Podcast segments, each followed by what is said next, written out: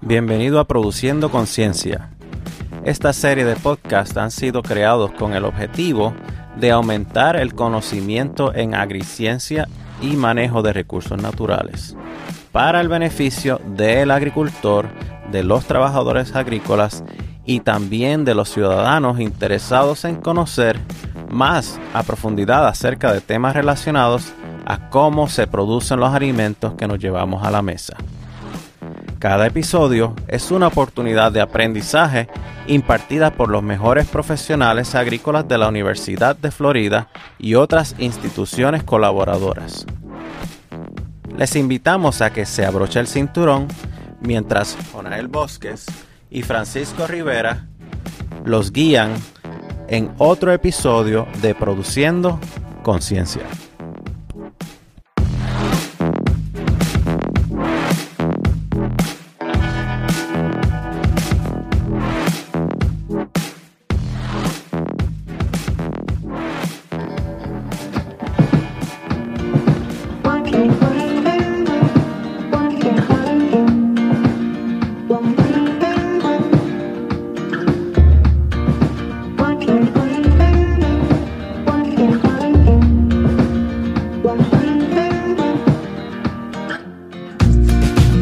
Bienvenidos de nuevo con otro episodio. Le habla Donald Bosques de aquí del condado de Hardy y tenemos con nosotros a eh, nuestro querido y estimado coproductor del programa, don Francisco Rivera.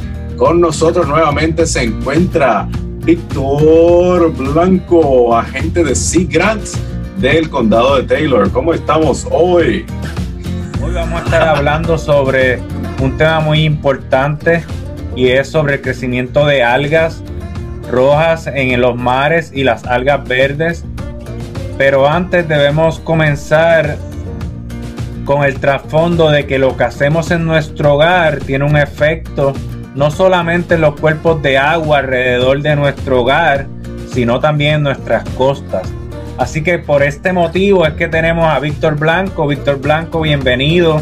Bueno, gracias Francisco y Jonael nuevamente por, por esta invitación a, su programa y efectivamente eh, consideramos bien importante eh, conversar un poco sobre este tema de, de, nuestro impacto a nivel local y cómo eso tiene repercusiones más allá de nuestra frontera. A veces ni siquiera nos damos cuenta. Específicamente hablando del tema de, de agua. Vamos a hablar hoy un poco sobre el tema del agua. Me gusta eso que dijiste de frontera, porque estamos eh, eh, eh, confrontando un problema ambiental y muchas veces pensamos de que lo que nosotros hacemos solamente afecta los elementos que están dentro de nuestra propiedad, pero realmente no es así con, esto de, los microorganismos y con los nutrientes que nosotros mismos estamos eliminando al, ambiente, que me, encanta eso de, de las limitaciones físicas realmente en, un ecosistema eso no existe. Tal cual. Las barreras son completamente diferentes a, las divisiones geopolíticas que nosotros definimos, que si de condados o distritos o lo que sea. Entonces, eh, adelante. Víctor, yo tengo una pregunta. Yo he leído un poco sobre las mareas rojas, eh, estos microorganismos verdes o algas verdes pero quisiera saber y quisiera que nuestro público conozca qué es esto, a qué, por qué estas cosas ocurren. Ok, ante todo tenemos que tener claro que eh, el crecimiento de las microalgas, todas esas, tanto las verdes como las rojas, las rojas en el mar y las verdes en aguas dulces, este, son procesos naturales, ¿no? Esos afloramientos ocurren de, de manera natural. ¿Qué es lo que pasa? Eh, algunas veces hay aumentos anormales en la concentración de estos microorganismos, que es fitoplancton, en el agua y este, que genera cambios en la coloración, que puede tener ciertas repercusiones, algunas pueden ser positivas y usualmente pues son bastante negativas y que están asociados en muchos casos a eh, los nutrientes que van, llegan a los cuerpos de agua, a los lagos, a los caños, a la costa, por este, los eh, efluentes, la contaminación, eh, escorrentía de, nutrientes agrícolas, este, de, la de, los fertilizantes que usamos en, nuestra, en, nuestros, eh, ¿cómo se llama?, en la grama que nosotros tenemos en nuestras viviendas. Entonces, todos esos nutrientes llegan a esos cuerpos de agua nutren, entonces son el alimento ideal para que estos microorganismos se reproduzcan masivamente. Y vamos a hablar un poquito más de, esos microorganismos que eh, en un balance, en un ecosistema balanceado, estos microorganismos son la base alimenticia de muchas de las especies marinas, ¿verdad? Eh, Exactamente, como te comentaba, algunas, muchas veces son beneficiosos en, muchas áreas aquí del Golfo o en el Caribe. Eh, eh, sucede un proceso que se llama la surgencia durante el verano, se rompe la termoclina y las aguas frías y llenas de nutrientes del fondo suben a la superficie, crean estos grandes blooms de microalgas que este, genera una gran producción de peces pequeños como sardinas o anchovetas, etcétera, que son la base fundamental de la cadena alimentaria en los océanos. Entonces, por supuesto, es un proceso natural, es un proceso beneficioso. Eh, pero como, como te comentaba, algunas veces en ciertos cuerpos de agua se acumula de tal manera estos nutrientes que este, el crecimiento de las microalgas es tan desmedido que entonces tiene repercusiones negativas. Tú hablaste de una palabra ahí que, suena media de domingo, termoclina. Defíneme eso. La termoclina es, sí, la termoclina es cuando uno va en la columna de agua, a medida que hay, uno va descendiendo en la profundidad, la temperatura en la superficie va a ser un poco más caliente y hay una variación de la temperatura abajo. Entonces hay una estratificación, es decir, abajo hay una parte del agua que tiene una temperatura más baja, más fría, y en la superficie una eh, temperatura un poco más elevada. Entonces, esa zona de transición entre el agua caliente y el agua fría es lo que se denomina termoclina. Cuando en el verano, que hay mucha, mucho viento, usualmente esa, esa capa superficial del agua se mueve y se empiezan a mezclar el agua de fondo con el agua superficial y se rompe la termoclina y, y la temperatura va a ser homogénea desde la superficie hasta el fondo. Y entonces entran los nutrientes en el, en el panorama. los nutrientes al subir a la superficie, ¿verdad? Donde, hay, la, donde la luz tiene mayor incidencia, entonces eh, son las condiciones ideales para el crecimiento de, de, las microalgas. Si tenemos alimento y tenemos luz, allí las microalgas, ese es ideal para el crecimiento de las microalgas. O sea, entonces, en cuerpos de agua acá en la Florida, por decirte que son cuerpos de agua que tienen relativamente baja profundidad, como el, lago Quichoy eh, y, el puerto de San Luis hacia, hacia la costa del Golfo, eh, Fort Myers, etcétera, en el mismo Tampa Bay. Eh, entonces, cuando hay grandes acumulaciones de, de, nutrientes en la superficie y hay gran acumulación o crecimiento de microalgas, entonces, cuando ocurren esos procesos que mucha gente los llama marea roja o, este, o, afloramientos de algas nocivas, harmful alga blooms, el término en inglés. Víctor, eso es algo que yo me gustaría entender un poco mejor. Yo estuve leyendo que algunas de estas algas tienen una toxina que son dañinas para los peces y los pueden matar. y mi pregunta es, ¿Es la toxina la que mata a los peces o es que no hay suficiente oxígeno en el agua? Ah, puede ser ambas cosas. Realmente, este, como la concentración de microalgas es tan elevada en el agua, usualmente puede ocurrir la obstrucción de las, de las branquias, evitando que haya un proceso de respiración de, las, de los peces, eh, que genera eh, la muerte de los peces. Además, también sabemos de que las algas, además de que producen oxígeno durante el día, durante la noche consumen oxígeno también, las, microalgas también respiran. Entonces, al consumir el oxígeno, haber tantas microalgas, consumen todo el oxígeno y, por supuesto, los peces no tienen oxígeno para respirar y, evidentemente, mueren por asfixia.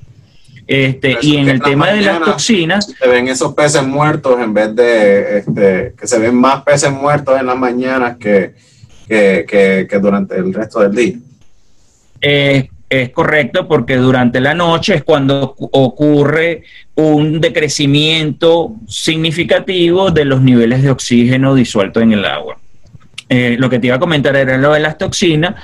Eh, también eh, el, problema con las toxinas es que algunas veces estas toxinas se pueden acumular en algunos organismos acuáticos, especialmente en este, los crustáceos, ¿verdad? En ostras, eh, clams, shrimps, etcétera, ¿verdad? Y entonces si otros organismos los consumen, entonces se intoxican con estas sustancias que pueden generar eh, qué sé yo, eh, daños en el hígado, este, eh, irritación intestinal, diarrea, en los humanos incluso puede ocasionar severas alergias en la piel y en las vías respiratorias.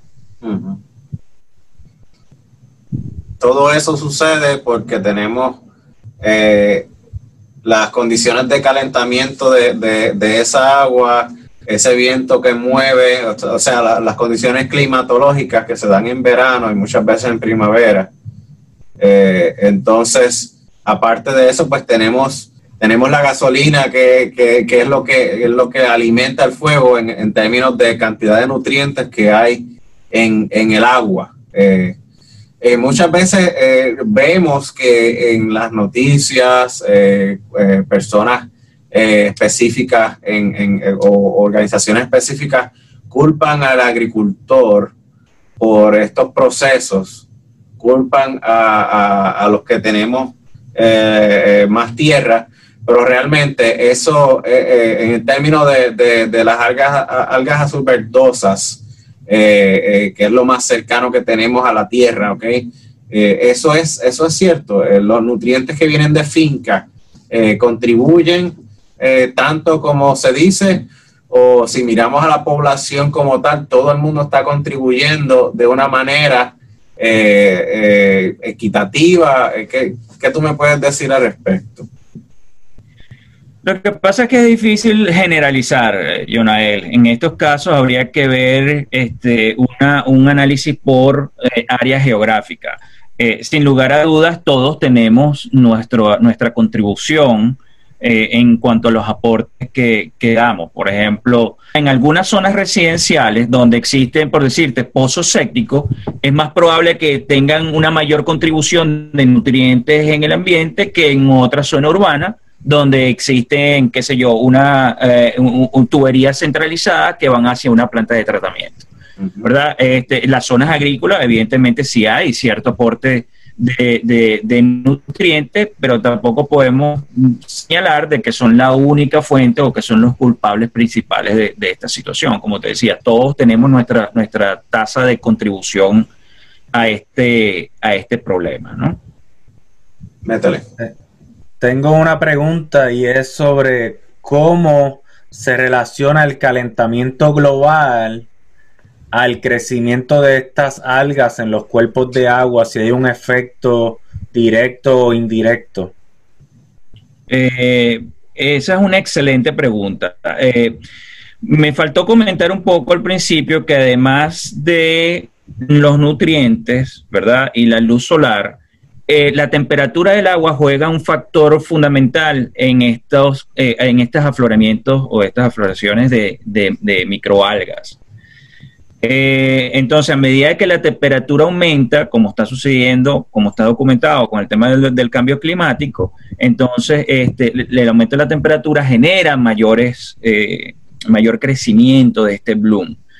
Ah, sin embargo, como es, existe mucha incertidumbre y es muy, muy difícil pronosticar cuál la duración o en qué momento va a, haber una mayor incidencia de, o aumento de la temperatura de las aguas, es difícil predecir cuáles cuerpos de agua van a sufrir más o no para estar preparados para estos fenómenos de, afloramiento de, algas nocivas, ¿no?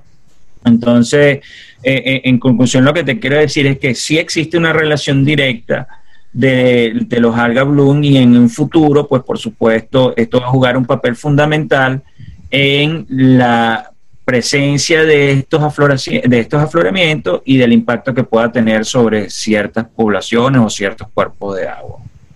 como, como agente agrícola y como educador en ciencia, eh, yo quiero que las personas que están mirando este video eh, tomen eh, acciones correctivas en su diario vivir para así que ellos puedan contribuir con, con, con la solución del problema. ¿Qué cosas mi familia puede hacer para contribuir y, reducir la cantidad de nutrientes que llegan a, los cuerpos de agua.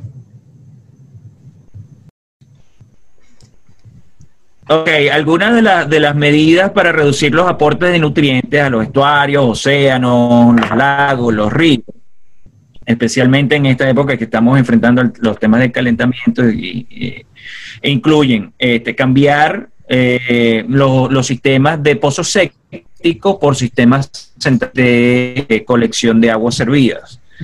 Otra acción es reducir, que esto sí lo podemos hacer nosotros directamente, el uso de fertilizantes a los niveles recomendados, ya sea en los cultivos o este, en las escorrentías, para, para reducir las escorrentías de, de, esas tierras.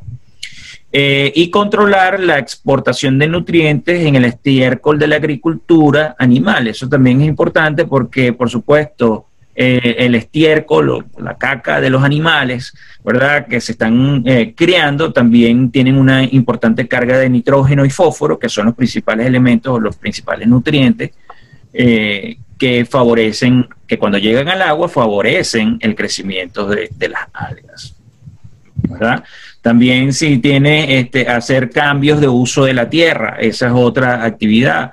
Incluso en vecindarios residenciales, manera de reemplazar plantas que requieran adición de nutrientes eh, por especies de plantas que están adaptadas a crecer en, esa área específica o en el suelo de la Florida. Eh, acá se le conoce, acá se le conoce a eso como Florida Friendly eh, Yards and Neighborhoods. Es una, iniciativa que se maneja a través de la Universidad de los Condados para recomendar el, uso de plantas nativas y reducir esa, esa, esa, ese consumo o ese gasto de, de, fertilizantes que eventualmente pueden ser contaminantes. Así es, así es. Hay, hay un punto que, que se me pasó por alto aclarar al principio y es la diferenciación entre lo que ocurre en el océano contra lo que ocurre en los cuerpos de agua dulce. En el océano ocurre lo que usualmente las personas llaman las mareas rojas.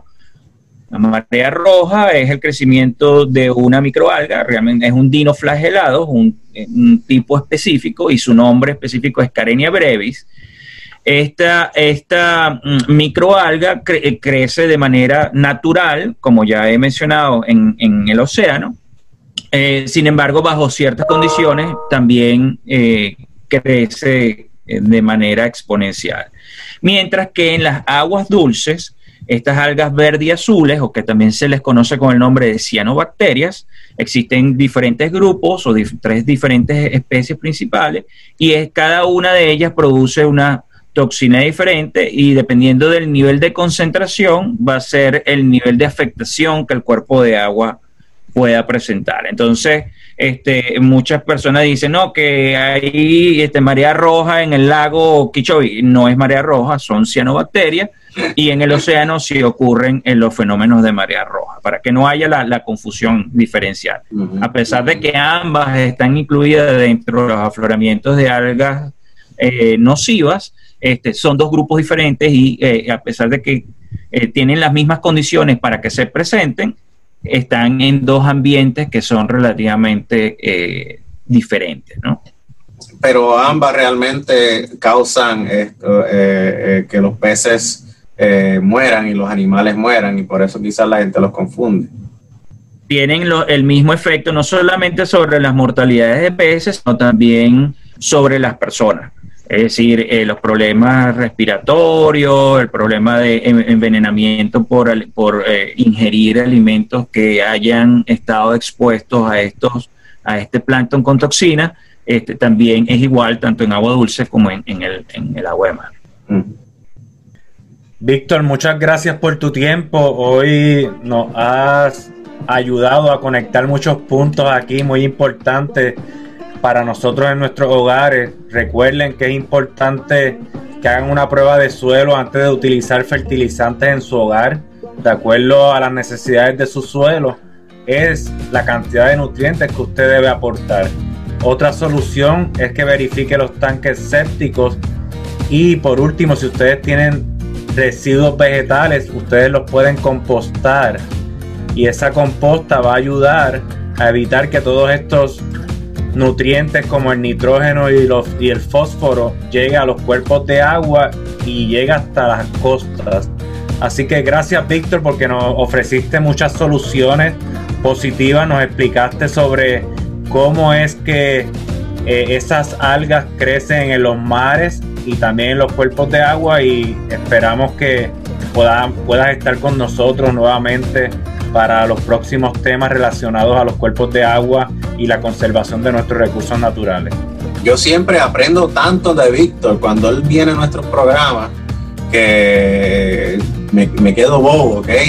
Eh, gracias Víctor, de verdad. Es un placer tenerte de nuevo con nosotros y te vamos a seguir explotando para el futuro. Muchas gracias, muchas gracias por la invitación y, quiero eh, aclarar a quienes nos escuchan que eh, también pueden ubicar mayor información sobre estos temas en, eh, en las páginas de la Universidad de la Florida. existe lo que se llaman los documentos EDIS y allí colocan Harfun Alga Blooms y pueden descargar varios documentos donde pueden ahondar sobre estos temas también. Eh, con gusto, cuando me inviten, podemos conversar sobre eh, muchos otros temas asociados a, nuestras eh, zonas costeras y cuerpos de agua y recursos naturales.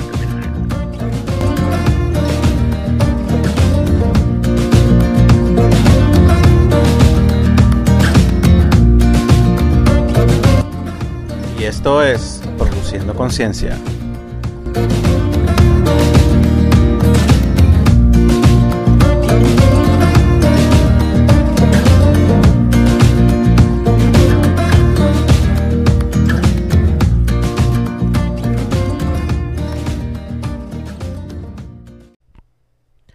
UFIFAS Extension es una institución con igualdad de oportunidades.